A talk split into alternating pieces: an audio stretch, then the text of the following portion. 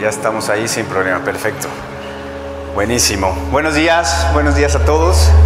¿Cómo están? Este.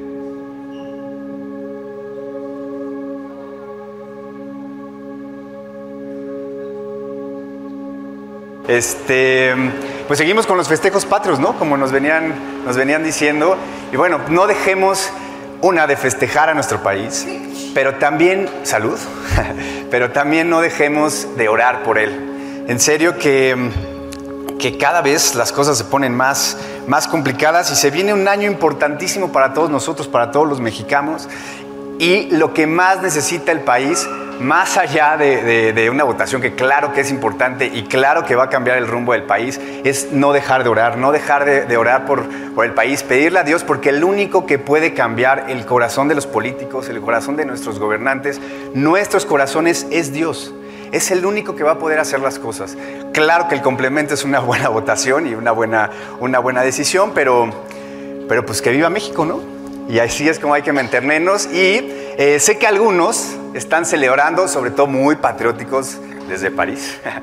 Digo, la verdad que ganas de haber estado por allá acompañándolos. Digo, más de uno de los que estamos aquí, yo creo que, se quedaron igual, de, con ganas de estar allá. Pero bueno, también somos llamados por Dios, igual por, otras cosas, pero eso no, no quita el seguir orando eh, por todo lo que se está, todo lo que se está haciendo allá y sobre todo por el objetivo principal que es compartir, que es, sembrar en, en más personas la palabra, de ser luz en la ciudad, luz. Eh, y como decía Beto, sí, ayer nos estaba compartiendo Oscar que ha habido conversiones, que ha habido gente que, tomó la decisión de invitar a, a, Cristo a su corazón y bueno, eso merece un aplauso y merece que la verdad, híjole, el, todo el objetivo de esto y todo este camino que ha hecho Abdo, que, que, hemos hecho desde acá, pues bueno, te empieza a tener como, como frutos, ¿no? Pero hoy más que nunca los países primermundistas de, de, aquel, de aquel continente y también de este, este, necesitan escuchar el mensaje porque la guerra la tienen muy cerca y no pueden confiar solamente en su milicia, o sea, no pueden confiar todo, no lo pueden poner ahí. Y como nos lo contó este Tony, el hermano de Abdo, no sé si lo recuerdan, que se acaba de firmar un, decreto en Francia en donde dice que todos los hombres deben de estar enlistados en el ejército en caso de entrar en guerra en los próximos cinco años. Lo que significa es que muy probablemente en Francia, pues entre en guerra o por lo menos sea partícipe de, la misma. Pero ¿qué les parece si hoy nos conectamos de corazón, nos conectamos de espíritu y nos conectamos con, toda nuestra, nuestra buena vibra, con todos los que tenemos, todos los que están por allá, porque vamos a tomar, tocar un tema que tenemos en común, que es la guerra. Aunque se me queden viendo así. Van a decir, oye, oye Carlos, pero pues no estamos en Ucrania, no estamos en Rusia, no estamos en Medio Oriente. Y, pero tal vez, y la que sí se las compra pues estamos en México y estamos enfrentando una guerra contra el narco cada vez más fuerte, pero así de salir de, misiles en la ciudad, de estar en trincheras, de, salir con cascos, de salir con algún chaleco antibalas, pues la verdad no estamos en algo así, todavía. Pero, te digo, tienen razón como en esa parte, pero no me refiero a esa guerra. Es más, ¿cuántos de aquí, si hago la pregunta, ¿cuántos de aquí han estado en una guerra? Eh, pues tal vez algunos, muy pocos, pero la verdad la mayoría las hemos visto a través de las noticias. Eh, y no voy a minimizar, como ya les comenté, la guerra que tenemos contra el, narco cada vez es más fuerte. Pero, ¿qué crees? Todos los que estamos aquí, hasta nuestros hijos que están allá, desde que nacimos, estamos en una guerra constante, estamos en una batalla que no para, pero es una guerra que no se ve a simple vista. Es una guerra que los ataques impactan más que cualquier otra, pero es directa. Acá no hay víctimas por daños colaterales. Aquí la bala va directo a ti, va directo a mí, va directo a todos. ¿Y saben quién es el enemigo? El diablo, el chamuco. Eh, a esta guerra es a la que me refiero, pero esta guerra que estamos viviendo es súper silenciosa. Estamos más preocupados hoy por la guerra eh, en Ucrania o la guerra contra el fentanilo que la guerra que enfrentamos a diario, que es una guerra espiritual. Eh, hoy hay más gente con un Instagram abierto que con Biblias abiertas. Y ojo, no estoy diciendo que las redes sociales sean malas, pero sí son una ventana abierta para que nos ataque el enemigo si no estamos bien protegidos y si no sabemos escoger qué ver en estas redes sociales.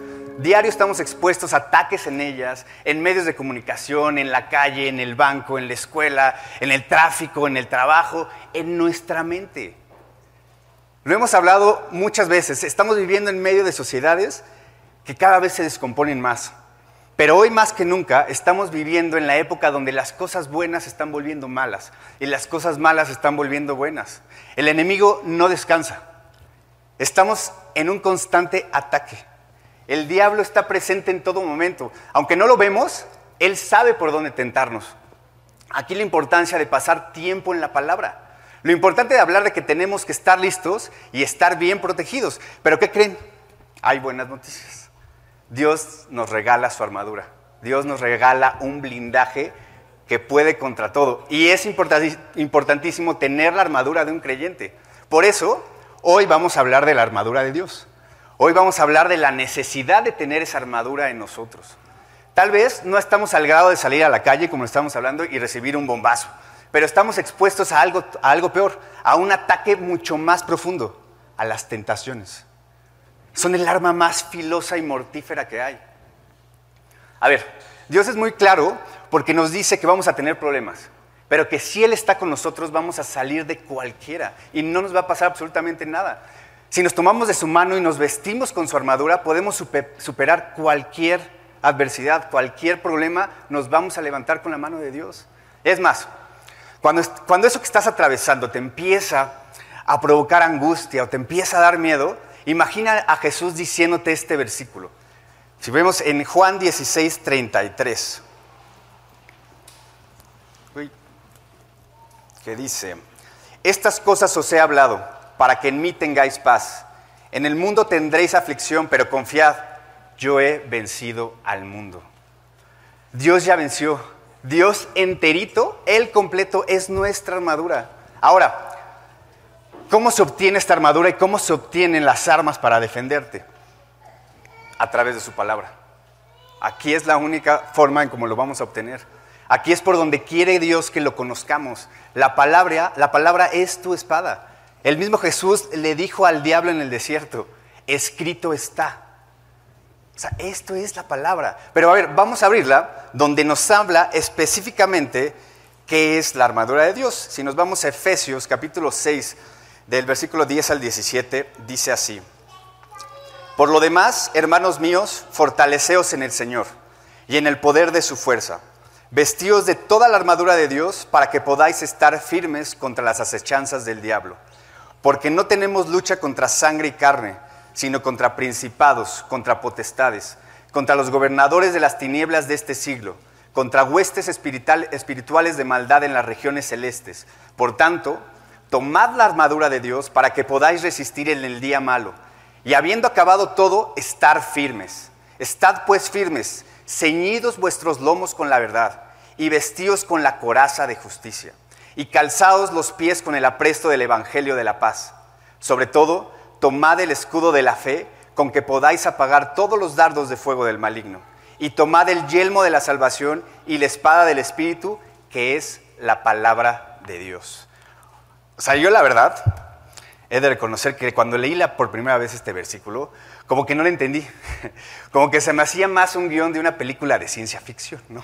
Como a mí me costaba mucho trabajo el entender eh, los espíritus, las huestes celestiales, la armadura, el maligno, ¿no? O sea, me costaba trabajo porque no los veía físicamente.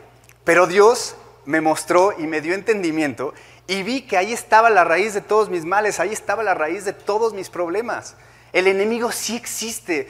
Aunque no lo vea, lo escucho en mis pensamientos, lo veo en las reacciones de las personas, lo veo en lo malo que está pasando en el mundo. Ahora, si les parece, vamos a desmenuzar un poco eh, la armadura, ¿no? De lo que nos habla Pablo en este, en este capítulo. Nos habla del cinturón, el cinturón de la verdad. Nos habla de la coraza de justicia. Nos habla del calzado del evangelio de la paz. Nos habla del escudo de la fe nos habla del yelmo de la salvación, el yelmo es el casco, y nos habla de la espada, la espada de Dios, la espada de la palabra de Dios, perdón. Ahora vamos a empezar con el cinturón, cinturón de la verdad. Aquí está clarísimo. La verdad es Dios, la verdad es Jesús.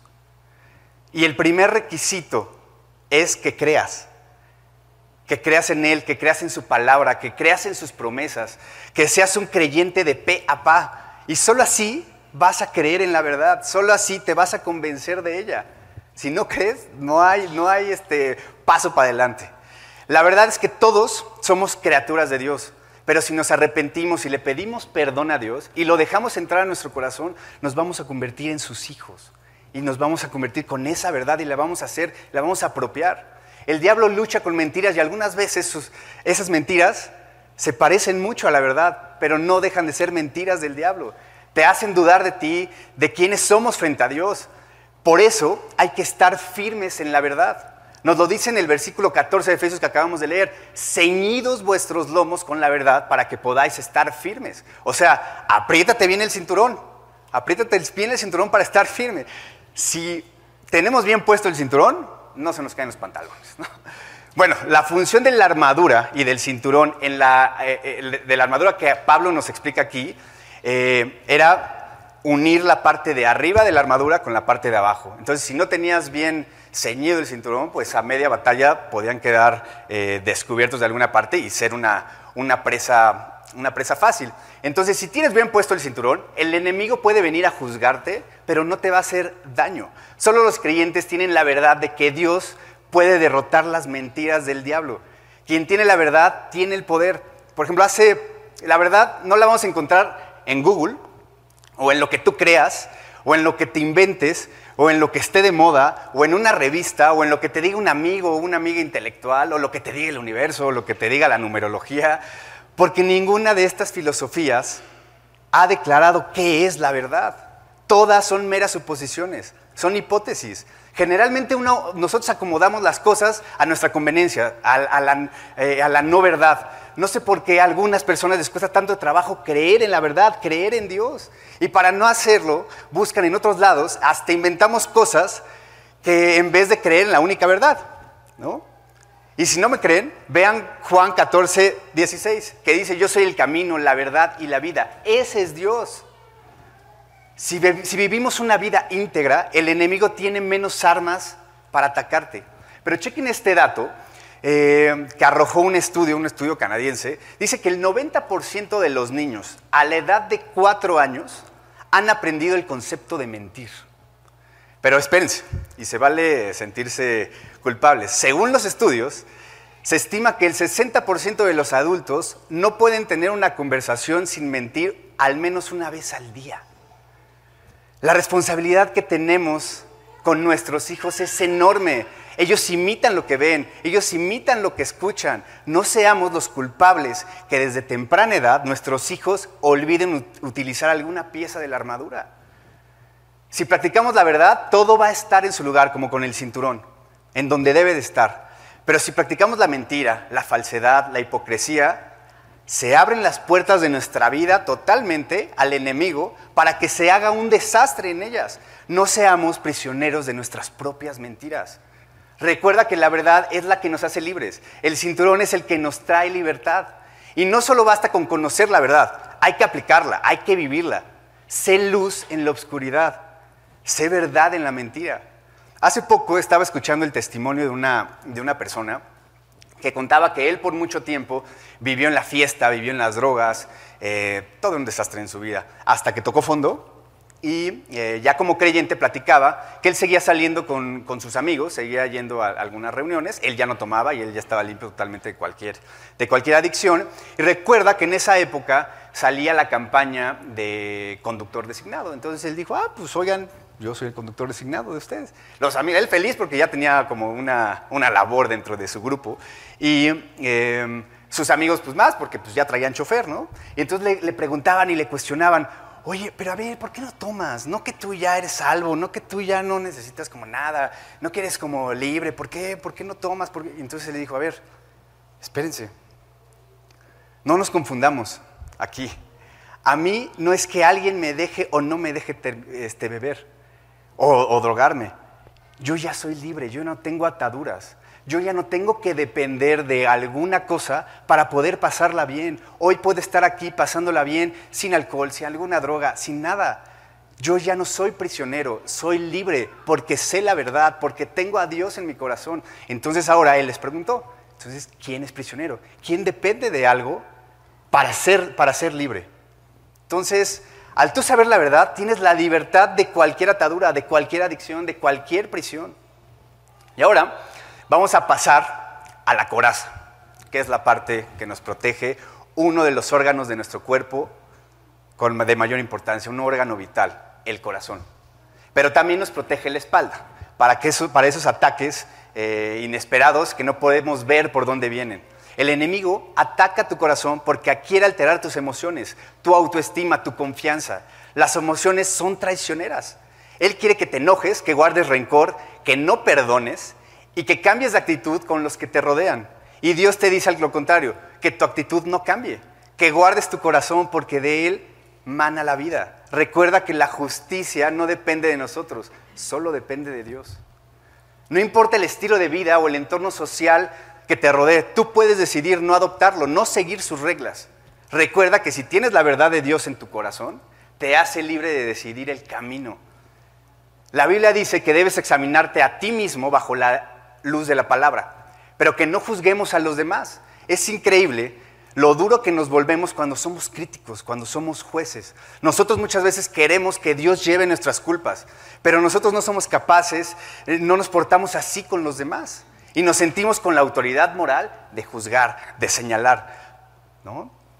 Todos ponemos reglas, pero si te aferras a la verdad y llegamos arrepentidos a sus pies, su misericordia es tan grande que te permite levantarte de cualquier situación, te extiende su mano para que la tomes y no la sueltes. Los pecados del pasado no definen tu presente. Si alguna vez fuiste injusto, fuiste parte de alguna injusticia, a ti no te define tu pasado, a ti te define Cristo. Pero eso no significa que los actos que hayas cometido no tengan consecuencias. Hoy Dios quiere cuidar tu corazón, guardarlo, protegerlo con su coraza. Deja, déjale a Él el juicio. No tú tomes ese juicio. Pidámosle a Dios que nos ayude a vernos a nosotros mismos con los ojos que Él nos ve, con sus ojos. No seamos tan injustos con nosotros, porque justo eso es lo que quiere el enemigo. Que dudemos de nosotros y dudemos de Dios.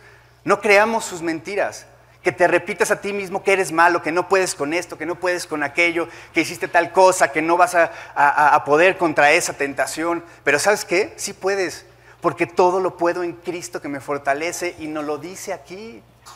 El enemigo quiere que descuides tu corazón para endurecerlo frente a los demás, que en lugar de entender, juzgues.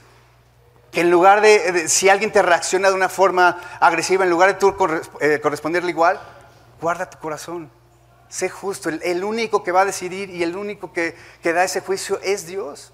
Con la perspectiva de Dios podemos ver, más allá de nuestras circunstancias. Sé obediente a lo que nos dice Dios. Déjalo trabajar en ti. Déjalo que te proteja con, su justicia. Y si nos vamos a, a Proverbios 11, del versículo 4 al 6, nos dice, no aprovecharán las riquezas en el día de la ira, mas la justicia librará de muerte. La justicia del perfecto enderezará su camino, mas el impío por su impiedad caerá.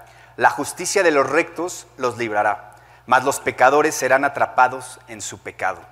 ¿Y sabes? Su justicia se vuelve parte de nosotros cuando nos comprometemos a vivir con fe y creyendo sus mandamientos, porque sus mandamientos son justicia no empecemos a justificar lo que está mal, porque tu mente empieza a procesarlo como algo bueno, empiezas a creerte tus propias mentiras. Si ves algo que está mal, te puedes indignar, pero si no te subes al conflicto y sigues el principio de no juzgar, cambia absolutamente todo. Y justo ahí es donde entra la función de la coraza, porque fuiste obediente, no te trepaste, no, no te dejaste ir con tus impulsos. Mejor ponte a orar, tú sabes lo poderosa que es la oración. Si lo supieras al 100%, no dejaríamos de orar en cada minuto. Al final de cuentas, nadie es perfecto, pero no tenemos que serlo para Dios. Dios no busca que seamos perfectos. Debemos entender que el perdón está al alcance de todos. Y Dios es justo y quiere que tú trates a los demás por igual. Si ya tienes la verdad, ya sabes cómo proteger tu corazón. O sea, si ya tenemos el cinturón, ya sabemos cómo usar la coraza. O sea, si ya traes puesto toda esta parte de la armadura, no podrá el enemigo endurecer tu corazón. Hay un proverbio que dice que un viaje de mil millas comienza con un solo paso. De la misma forma, el proceso de ponernos la coraza comienza con una sola decisión. Nuestra vida se, pone, se compone de una serie de decisiones. Con Dios en nuestro corazón podemos elegir que nuestra próxima decisión sea la correcta. Las decisiones justas son decisiones correctas en la vida. Y estas solo se producen de una mente que pasa tiempo en la palabra de Dios. ¿Quieres proteger tu corazón? Ponte la coraza. Deja que Dios cuide tu corazón. No cambies de actitud ante los demás en algún problema. Si, eh, como les comentaba, si alguien te contesta mal, no, caigas en esa, en esa provocación. Y si tienes bien puesta la coraza, vamos a poder tener ataques, pero ninguno va a atravesar tu corazón, porque la justicia de Dios va a estar ahí para detener cualquier bala, va a estar ahí para detener cualquier flecha. Y ahora vamos con el calzado, el calzado del Evangelio de, la Paz. Es indispensable tener un buen calzado para poder llevar sin problemas el Evangelio de la Paz, ese mensaje que Dios nos encomendó a todos para que los llevemos a todos lados. Imagínate atravesando ese campo de batalla, corriendo, saltando obstáculos, esquivando ataques para poder llevar el mensaje. Así es nuestra vida. Pero para eso necesitamos tener bien protegidos nuestros pies para avanzar firmes en esa batalla, sin caer, porque si caemos nos vamos a volver una presa fácil y no vamos a poder avanzar. De ahí la importancia de tener un buen calzado, de amarrarte bien las agujetas, de cuidar cada paso que damos, de fijarnos por dónde pisamos. Todos tenemos la oportunidad de establecer una relación con Dios que cambie nuestros corazones. Cálzate bien, ponte tus tenis, ponte tus zapatos, ponte lo que tú prefieras y corre y cuéntale al mundo. Es que imagínate, justo lo platicaba con mi esposa, que Dios hizo algo tan grande como salvarte y morir por ti y que nadie se entere. Compártelo, comparte esto que Dios realmente hizo por nosotros. Si estamos en Cristo, nuestros pies van a estar firmes y están dispuestos a llevar este mensaje, están dispuestos a llevar el Evangelio. En Él hay firmeza, sus promesas no cambian, Él no cambia. Y te voy a hacer una pregunta. ¿Cuántas veces al día cambian tus emociones? Si, el, enemigo ataca nuestra emoción, nos descontrolamos por completo. Nuestro estado de ánimo, todo está en una constante inestabilidad, no hay firmeza. Pero con Dios podemos encontrar el equilibrio para no caer. Hoy nos ha pasado a mi familia, a Steffi, a Ivy, a Pau y a mí, a pesar de que estamos todavía en medio de, nuestro, de nuestra circunstancia, de nuestro problema, que es un problema profesional, que obviamente deriva en un problema económico, pues finalmente hemos estado firmes, hemos estado, nos hemos mantenido totalmente firmes. Y digo, a algunos cuando les platicamos, eh, tal vez la situación, dicen, nah, no, te creo, ¿no? Pues como te veo, pues, no, pues no vengo a convencerte, ¿no? Pues yo sé lo que, lo que estoy viviendo. Pero ¿por qué no nos lo ven? ¿Por qué igual nos ven con una sonrisa? Eso no quiere decir que, que nosotros en nuestra intimidad no lloremos y no estemos clamando a Dios. Pero si nosotros estamos transmitiendo eso, es porque Dios de esa manera está mandando el mensaje. Dios quiere que estemos firmes cuando estemos atravesando ese río de fuego, ese mar embravecido. Si te ven firmes los demás, van a decir, yo quiero eso. ¿Cómo le hago para obtener eso? Teniendo solamente a Dios en tu corazón, teniendo su coraza. Esa es la única forma que vamos a entregar el mensaje y Dios actúa de diferentes formas para que podamos llevar el mensaje. Justo hace poco Oscar nos hablaba de la importancia de la gran comisión, que justo es eso, llevar el mensaje de la salvación en medio de este mundo que está de cabeza y cada vez está peor. Hoy más que nunca la gente necesita saber que Dios nos tiene un regalo enorme, un regalo que puede cambiar tu vida. Y el ejemplo más claro es lo que están haciendo ahora nuestros amigos allá en, París. Se pusieron, se calzaron bien, se fueron, bueno, no corriendo, se fueron volando para allá para entregar ese mensaje y entregarlo personalmente. Ese es uno de los ejemplos que, podemos ver en cómo entregar el, mensaje. El diablo quiere que pensemos que anunciar el Evangelio a otros sea una tarea inútil, que no vale la pena, pero es mentira. El, calzado que Dios nos ha dado es la motivación para continuar compartiendo la paz verdadera que está disponible en Dios. Esa paz que sobrepasa todo entendimiento. Y esa es la noticia que todos necesitan escuchar. Dios tiene un propósito para todos, para todos los que estamos aquí y los que están allá afuera también. Si le dedicas tiempo a Jesús, tu espíritu se va a fortalecer. Deja que su palabra te llene y tu corazón va a estar cada vez más protegido. Pide a Dios valentía para pisar firme y ser portavoz de sus promesas.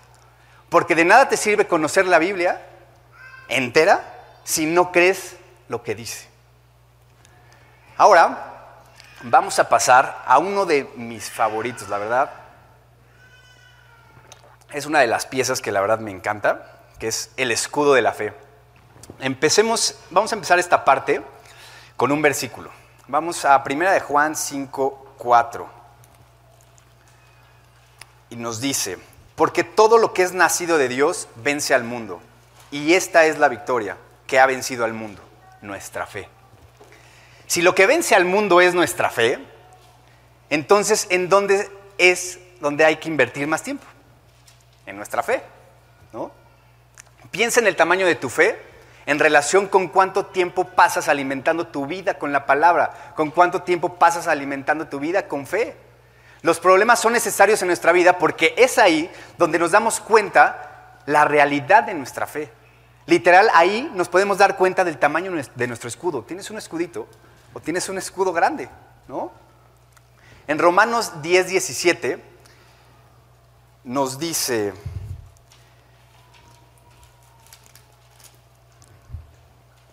así que la fe es por el oír y el oír por la palabra de Dios. Es por el oír como crece en nuestra fe. Y si por el, por el oír crece en nuestra fe, y tú solo la oyes cada domingo, o cada mes, o cada semana, o cada que te acuerdas que tienes una Biblia y la, abres, o cada que ves a ese amigo o familiar que te comparte algo de, de la palabra, algo de Dios, es cuando realmente lo escuchas. Imagínate de qué tamaño está tu fe. La fe es la única manera de vencer a los enemigos que no vemos. Tu fe, tu escudo, esa prueba de cualquier problema. ¿Para qué sirve un escudo? Para defendernos, para desviar un ataque, para desviar un, golpe. Por eso Pablo nos lo dice en el versículo 16 de, Efesios, lo que acabamos de leer. Eh, nos decía que con el escudo podemos apagar todos los dardos de fuego del maligno. Para ponernos un poco en contexto, el escudo que, al que Pablo, o la armadura, al que Pablo hace referencia, y en este caso específico el escudo, muy probablemente se refería a los escudos de los romanos de esa época, que no sé si lo recuerdan, lo han visto en algunas películas, son escudos muy grandes, o sea, los cubrían casi de, pies a cabeza, y estaban hechos de cuero. Estaban hechos de cuero para apagar las flechas con fuego, ¿no? o sea, para que no se les incendiaran eh, con los dardos. Por eso usamos eh, eh, este, este, escudo. Y por eso hace referencia que con este escudo vamos a apagar todos los dados llenos de veneno y todos los dardos encendidos que nos mande eh, el enemigo. Em, Dios quiere que tu escudo de fe sea enorme y te cubra por completo. Pero ¿cómo usamos el escudo? Alimentando tu fe y memorizando y aprendiendo la palabra de Dios. Alimenta tu fe así como alimentas tu cuerpo. Ejercita tu fe porque recuerda, la fe es un músculo y la debemos de ejercitar. Y cuando venga un ataque, pon tu escudo. ¿Cómo lo pones? Recordando lo que te dice Dios, recordando sus promesas, pero sobre todo teniendo claro quién eres frente a Cristo. Cree con fe en la palabra de Dios y conocerla es un requisito indispensable para tomar con fuerza ese escudo de la fe. Aquí hay otro ejemplo, que Dios le dice nada más y nada menos que a Abraham mejor conocido como el padre de la fe. ¿no? Si lo vemos en Génesis 15.1, les voy a leer la, eh, la versión de Reina Valera contemporánea. Después de estos sucesos, la palabra del Señor vino a Abraham en una visión. Le dijo, no temas, Abraham, yo soy tu escudo y tu galardón será muy grande. Primero dice, no temas. Y después, yo soy tu escudo. Qué promesa, ¿no? Abraham nunca dudó de las promesas de Dios, por eso su escudo era impecable, no tenía ni un rasguño. Pero si hay una promesa que Dios nos repite constantemente en la Biblia es, no temas, no tengas miedo. Pero el miedo y la fe producen emociones similares. El miedo dice, ¿qué pasa si doy este paso y si tomo esta decisión con un tono de, duda? La fe se pregunta lo mismo, pero con un tono de expectativa, de esperanza, de gozo, de valentía, creyendo en lo que Dios puede hacer. Y si doy este paso y si tomo esta decisión, no importa el resultado porque está en manos de Dios. O sea, si Él tiene el control total y se lo dejamos a Él, no tenemos por qué preocuparnos y no tiene por qué haber esa duda. Sentir miedo o temor no es malo. Es parte de nuestra carne, es parte de nuestra naturaleza humana. El problema está en dejarse dominar por el miedo, permitiendo que nos paralice no nos deja avanzar. Y ese es un ataque clarísimo. La fe es el único antídoto al miedo y al temor. Nunca podremos superar el miedo sin tomar pasos de fe. Tomemos pasos de fe, aunque sean pequeños, pero tomémoslos. Ahora vamos con el casco de la salvación. Es obvio la parte que protege eh, de un guerrero, ¿no? Pues la cabeza, es parte, obvio lo que nos protege, pues, la cabeza, nuestra mente. Si a un soldado le cortan la mano, el brazo, el pie, una pierna, le rompen una costilla, aún tiene esperanza. Pero si le cortan la cabeza, se acabó todo. Entonces, chequen nada más la importancia de tener un buen casco puesto. Ahí radica eh, la, importancia de, protegernos bien nuestras mentes. Todo empieza por ahí. He de reconocer que a mí es una de las piezas de la armadura que creo que más seguido se me olvida. Porque la mente es canija. Y por ahí te juega muy malas pasadas. De ahí empiezas a dudar y ahí son los ataques más directos que por lo menos a mí me pasa que, me llega a atacar el, diablo. Si nuestros pensamientos no están firmes en Dios, las dudas, el miedo, la incertidumbre, te van a matar. Los ataques del, del enemigo muchas veces, yo diría que las más, van directo a nuestra mente, porque nos hace pensar cosas que no son. Nos hace olvidarnos de quiénes somos y dudar en lo que creemos. Por ejemplo, un ataque de ansiedad o de pánico realmente es un ataque del enemigo. Lo dejamos entrar en lo más profundo de nuestros pensamientos y toma el control hasta de nuestra respiración, nos paraliza. Cuando nos sentimos derrotados, que no valemos nada, que no podemos con X cosa, es lo mismo. Todo empieza por la cabeza porque tus propias palabras te pueden hundir.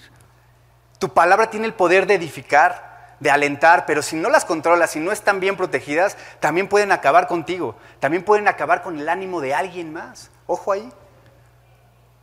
Cuando se nos presentan tentaciones y no tenemos bien puesto el casco, el enemigo lanza su ataque directo a la mente porque es aquí donde está la razón. Aquí está el poder de decidir entre ser obediente a Dios o caer en esa tentación, en los placeres de la carne. No olvides que la fe, por naturaleza, va en contra de los deseos carnales, porque así va. El enemigo, cuando entra en la cabeza de un incrédulo que está alejado de la verdad, no nada más los puede llevar a cometer delitos, también los puede llevar a cometer, a atentar contra ellos mismos. Por eso hoy los suicidios, por eso la falta de identidad de muchas personas, de muchos jóvenes, los lleva a buscar erróneamente en donde no están las respuestas. Es más, por ejemplo, y les pido que no me vayan a malinterpretar, pero los enemigos de Ucrania no son los rusos. El presidente de Rusia no es 100% culpable de todo lo que está pasando.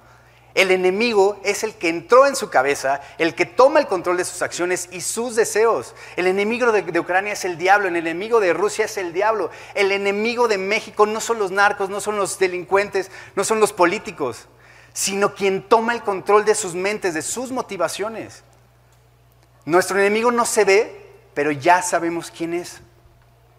Él quiere que dudemos de Dios y de nuestra salvación. Y precisamente el casco protege nuestra mente de dudas sobre la obra de Dios, sobre el sacrificio que hizo Jesús por nosotros. Nuestra mente debe de estar llena de la certeza de la salvación. Eres salvo por fe en Jesucristo, no por tus obras. Y ahora, por último, vamos a ver la espada del Espíritu. Es la única pieza de la armadura con la que vamos a atacar, aunque también sirve para defender. ¿Y cuál es la espada? La palabra de Dios completita. La luz de la palabra ilumina nuestro camino, nos abre camino en medio de la oscuridad, nos abre camino en medio de, la maleza. Por ejemplo, vamos a, a Hebreos 4 al 12. Que diga 4 versículo 12, perdón. Porque la palabra de Dios es viva y eficaz y más cortante que toda espada de dos filos y penetra hasta partir el alma y el espíritu, las coyunturas y los tuétanos y discierne los pensamientos y las intenciones del corazón. ¿Así o más claro? Con esta espada no hay arma más poderosa que se le compare. Con esta espada enfrentamos cualquier ataque y a su vez contraatacamos con la verdad. Y otra vez vuelvo a repetir la importancia de conocer la palabra de Dios. Si no la conocemos, no sabemos cómo usarla, no sabemos cómo usar esta espada. No podemos atacar, no podríamos defendernos. Y no se trata de un mero conocimiento intelectual, sino de ese conocimiento que pasa de la mente al corazón. Esta Es la mejor arma de ofensiva que pueda existir. Y además es la única que puede vencer al enemigo. Dejemos de pelear con nuestras fuerzas, con nuestras armas, con nuestras estrategias. Acepta la armadura de Dios y su arma. Y deja que Él pelee por ti, deja que Él te proteja. Dios nunca pierde. Llévale tus luchas a Dios. Cuando vienen situaciones difíciles necesitamos confiar en la verdad de la palabra de Dios. Combate las mentiras con esa verdad. La Biblia no es un libro con un mensaje más, es un libro que nos lleva hacia Cristo y transforma vidas.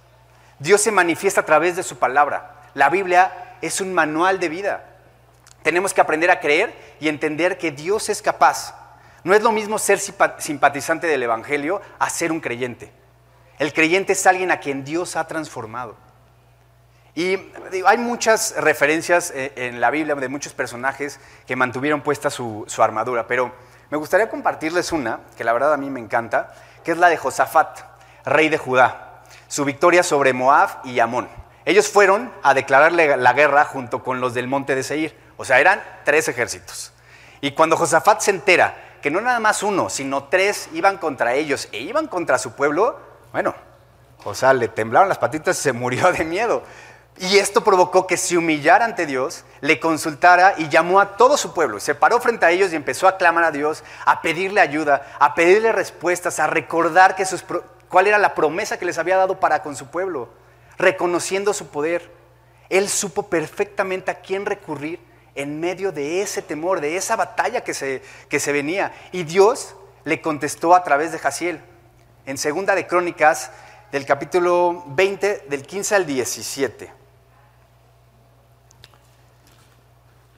nos dice, y dijo, oíd Judá todo, y vosotros moradores de Jerusalén, y tú rey Josafat, Dios os dice así, no temáis ni os amedrentéis delante de esta multitud tan grande, porque no es vuestra la guerra sino de Dios.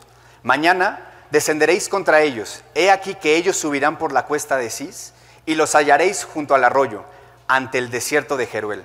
Y no habrá para qué peleéis vosotros en este caso, paraos estad quietos y ved la salvación de Dios con vosotros. Oh, oh, Judá y Jerusalén, no temáis ni desmayes.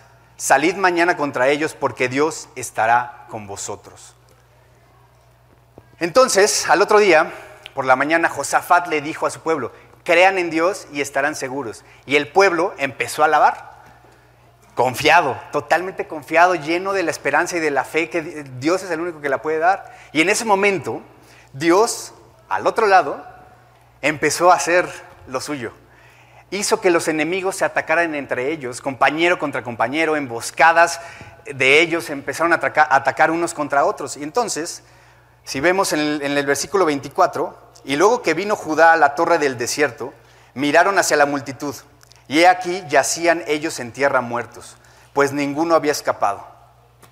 Es impresionante cómo Dios le dio su armadura y protección a todo su pueblo. Ellos no dudaron en recurrir a Él, le creyeron por completo, fueron obedientes, confiaron. ¿Y cómo lo hicieron? Orando y clamando a Dios. Es la única manera que Dios nos escuche. Hay que ser obedientes. Si aún tienes dudas de cómo empezar a, vestirte con la armadura, abre tu Biblia, ora, platica con Dios y de forma automática vas a empezar a sentir cómo cada palabra, cada promesa empieza a entrar en ti, se va armando. Yo me lo imagino como la armadura de Iron Man, cómo te vas. O sea, si Pablo antes hacía referencia a la armadura de, los romanos, yo hoy hablo de Iron Man que te protege de la cabeza a los pies. Así es como te empiezas a sentir cuando empiezas a leer la palabra de Dios, a creer en Él, a creer en sus promesas. Ahora, déjenme compartirles algo que, y si me pongo medio Oscar, disculpen, medio Oscar digo de sentimental, que viví esta semana. En serio, no deja de impresionarme cómo al enemigo le choca que prepares un mensaje, le, o sea, no lo soporta, no soporta que empieces a preparar algo en donde vas a compartir la palabra de Dios. Y empieza a ponerte el pie, empieza a atacarte. Y fue impresionante esta semana, se los juro, fue una semana horrible. O sea, yo sentía, yo ya no, ya no sabía por dónde me llegaban los ataques, yo ya no sentía lo duro, sino lo tupido del ataque. O sea, estaba horrible, la verdad se los juro que sí me afectó. Eh, me hizo dudar de mí, entró en mis emociones. Un día amanecía harto, otro día amanecía bajoneado, este, otro día amanecía poco tolerante. Me hizo discutir con Pau de cosas irrelevantes, de cosas que no tenían, eran cosas absurdos, absurdas. Sentía angustia. Fue algo, la verdad, bien fuerte. Pero hoy sé y hoy me doy cuenta que era para, para que yo viera lo vulnerable de mi armadura. O sea, eh, no es casualidad, se los juro, que hoy, eh, eh, hoy esté aquí hablando de la armadura, ¿no?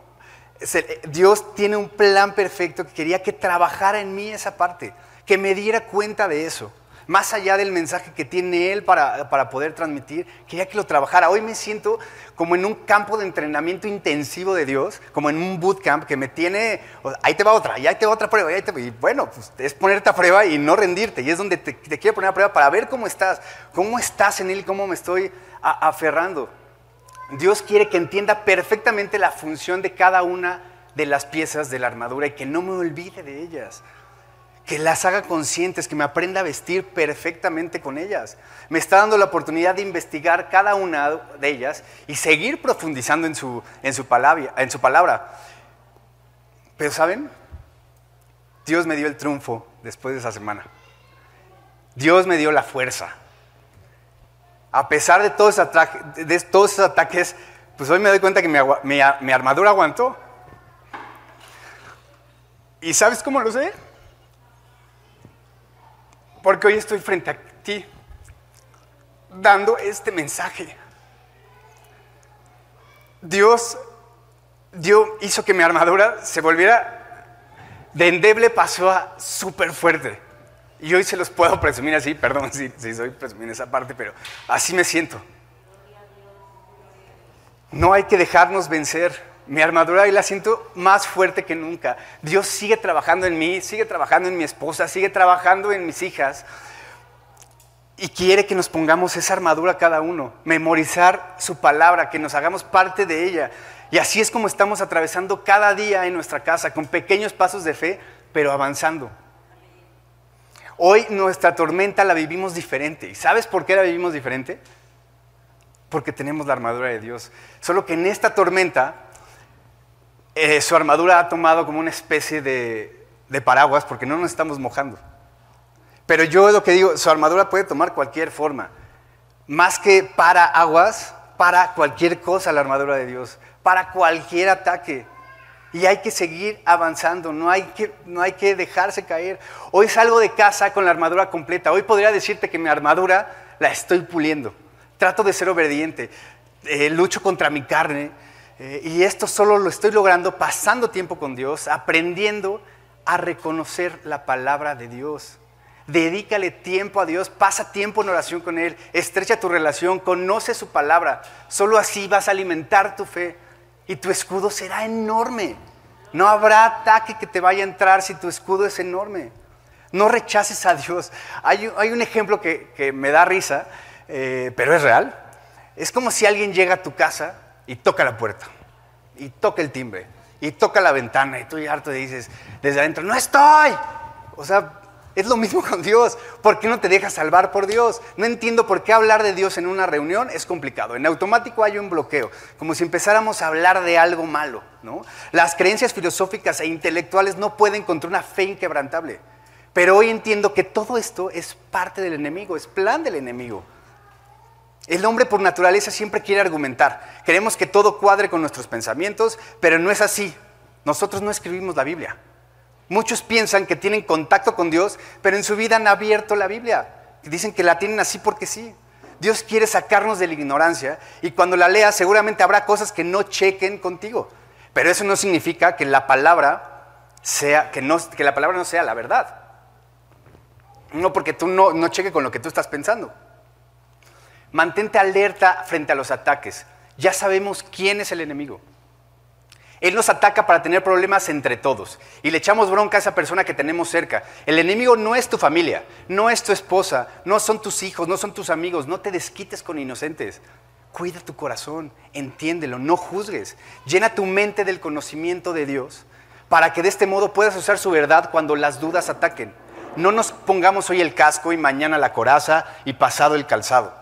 Ponte la armadura completa todos los días, toma la iniciativa, la iniciativa, toma la decisión. No te quites, no te la quites ni para dormir, porque hasta ahí también ataca y ataca duro. Sería lo mismo que un soldado llegara a la guerra con el, el, arma más moderna y más mortífera, pero sin balas. No vayas a la guerra sin fusil. No, no salgas a la batalla sin tu armadura, sin tu espada. Dios es más poderoso que cualquier debilidad que afecte la vida.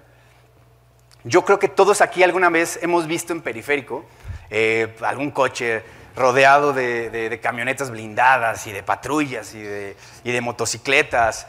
Em, y pues lo primero que se nos viene a la cabeza es, pues, seguramente ahí va, alguien importante, ¿no? Que merece toda esa, toda, toda esa seguridad. Pero ¿qué crees? Dios hace lo mismo con nosotros y sin tanto alboroto. Dios está delante, Dios está atrás, Dios está a un lado, Dios está al otro. Tenemos un ejército de ángeles cubriéndonos cuando vamos en la calle y no tenemos por qué andar con, esa, con ese alboroto que podemos ver en los demás. Y parafraseando a Oscar hace un par de semanas lo decía, pero adaptándolo a, a esto, podrás tener cuatro coches blindados en tu cochera, podrás estar armado, podrás tener seguridad personal, podrás saber defensa personal. Podrás ser el hombre o la, mujer con mayor seguridad del mundo. Pero si no tienes a Cristo, no tienes nada. No tienes su armadura. Y si no tienes armadura, perdón, temo decirte que eres la persona más vulnerable de este planeta. Si la esperanza la vas a poner en esos escudos físicos o en personas, lamento decirte que no estás a salvo. Pero en cambio, si pones tu esperanza y tu seguridad en Dios y te cubres con su armadura, te proteges con su escudo, te defiendes con su espada, vas a ser invencible. Vas a estar a salvo, vas a llegar a esa meta entero, vas a llegar a esa meta entera. Tenemos que estar seguros que Dios utiliza todo lo que nos pasa para nuestro bien. Esa promesa no se nos debe de olvidar. Mantente firme. La firmeza viene de nuestra fe, la firmeza viene de Dios. Pero el diablo hará hasta lo imposible para sacarte de esa firmeza. Dios ya sabe nuestros problemas. Ya sabe por lo que estamos atravesando. Dios lucha por nosotros antes de que sepamos que estamos enfrentando una batalla. Dios nos protege antes de que nos demos cuenta que necesitamos ser protegidos. Pero aún así, quiere que oremos, que le pidamos por esas batallas. A Él le encanta escucharte. A Él le encanta platicar contigo, pero también por medio de la oración es donde nosotros tenemos comunicación con nuestro comandante. Ahí es donde nos habla, ahí es donde nos da las estrategias. No dejemos de orar. Ninguna oración es pequeña. No hay milagro sin tormenta, pero no hay respuesta sin oración. Ahora, quiero aquí un poquito, déjenme tomo un poquito de agua que nos imaginemos que alguien, imagínate, que alguien te regala el arma más poderosa para defenderte. Que tú ya, ya la tienes en tus manos, ya te la regaló.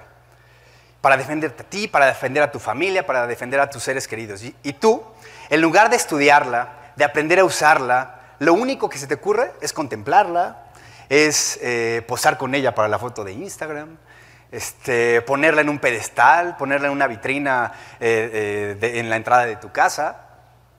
Pero llegado el momento en donde solo con esa arma puedes salvar a los tuyos, de lo último que te acuerdas es dónde la dejaste guardada o dónde la pusiste y lo primero que te viene en la cabeza es salir corriendo, es huir. Pasa lo mismo con la palabra de Dios. Esto que tengo en mis manos es el arma la armadura más preciosa y efectiva que Dios nos regala. Aprende a usarla y no para juzgar o señalar, sino para fortalecer tu fe. Una armadura perfecta y brillante, pero colgada en el closet, no sirve absolutamente de nada. No te va a salvar. En este momento puedes estar atravesando una situación complicada, sentir que estás perdido, que estás tirado en el, en el piso sin poder pararte. Puedes creer que es el final y que ya no hay oportunidad. Pero si estás hoy aquí, si hoy nos estás escuchando en línea, quiere decir que no has perdido la batalla. Quiere decir que aún hay esperanza. Y si hay esperanza, hay fe. Estás a tiempo de blindar tu corazón. La armadura es gratis, pero hay condiciones y hay letras chiquitas para obtenerla. Y quiero cerrar con estas preguntas. Me encantaría que las contestaras en tu intimidad. En el momento que estés orando, que estés pasando tiempo con Dios, ¿cómo está tu fe? ¿Cómo está tu armadura? ¿Cómo está tu relación con Dios? ¿Qué tan listo, qué tan lista estás para esta batalla? Y ahora, la pregunta más importante, que ahorita les acabo de, decir, ¿cuáles son las letras chiquitas para obtener esta armadura?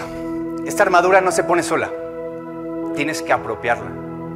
¿Quieres tener refugio, refugio seguro en tiempos de angustia? Ábrele la puerta de tu corazón a Cristo y establece una relación personal con Él. Muchas veces ponemos miles de obstáculos nuestras ideas religiosas, nuestras opiniones, ideas equivocadas, el qué dirán. Y Jesucristo tiene que ir saltando esos obstáculos porque somos difíciles, somos necios. Él nos dice en Apocalipsis 3:20, he aquí yo estoy a la puerta y llamo. Y si alguno oye mi voz y abre la puerta, entraré a Él, cenaré con Él y Él conmigo. Tú fuiste diseñado para tener una relación con Dios. Y mientras esto no se logre, tu corazón no podrá estar plenamente satisfecho y blindado.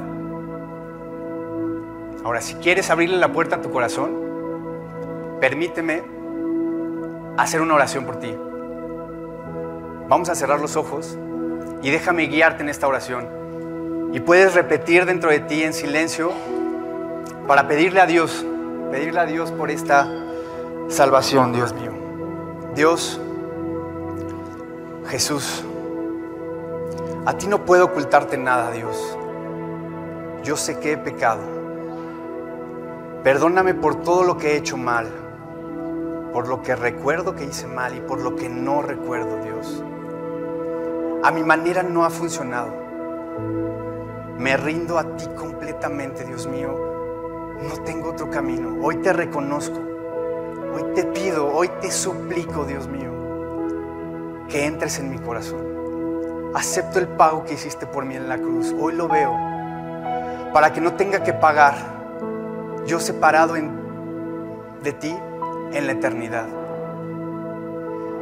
Gracias por salvarme, Dios mío. De ahora en adelante guía mi vida. Toma el control total de mi vida. De mi vida. Dame esa armadura. Protégeme es lo único que puedo confiar para salvarme, Dios mío. Hoy creo, hoy te veo, Dios. No nos abandones. No me abandones, Dios mío. Hoy estoy aquí. Todo esto te lo pido, Dios, en el precioso nombre de tu Hijo Jesús. Amén. Muchas gracias por acompañarnos en esta transmisión. A nombre de todo el equipo de G36 Polanco, esperamos sinceramente que haya sido de aliento. Te pregunto, ¿ya estás echando mano de todo el material que está disponible para compartirlo? Aprovechalo y compártelo. Te invitamos a que compartas todo lo que hacemos, que finalmente es llevar el Evangelio a otras personas. Estamos en todos los canales de streaming, YouTube, Spotify y especialmente te invito a que descargues nuestra app y active las notificaciones para que tú eches mano de todo el material disponible que tenemos para ti. Y muchas gracias por tus oraciones, tus aportaciones y tu servicio. Finalmente, servicio estamos todos invitados a llevar la palabra de Dios a los que están cerca de nosotros, pero lejos de Dios. Así es que hay que hacerlo y si esto te sirve, aprovechalo, úsalo. Puedes descargar todo el material también en gt16polanco.org. Gracias por tus aportaciones, que finalmente la iglesia tiene necesidades y tú Quizá has sido de aquellos que han ayudado para que esto se lleve a cabo. Y gracias, gracias de verdad, síguelo haciendo. No estoy pidiendo dinero de ninguna manera, es con toda libertad, pero si tú te quieres sumar, súmate en gt16polanco.org diagonal aportar. Y finalmente, muchas gracias por tus oraciones. La iglesia debe ser casa de oración y Dios nos invita a ser casa de oración. Así es que no dejes de orar para que Dios nos guarde limpios, fieles y asidos a la palabra de Dios. Súmate orando, aportando, sirviendo y nos vemos hasta la próxima. Dios te bendiga.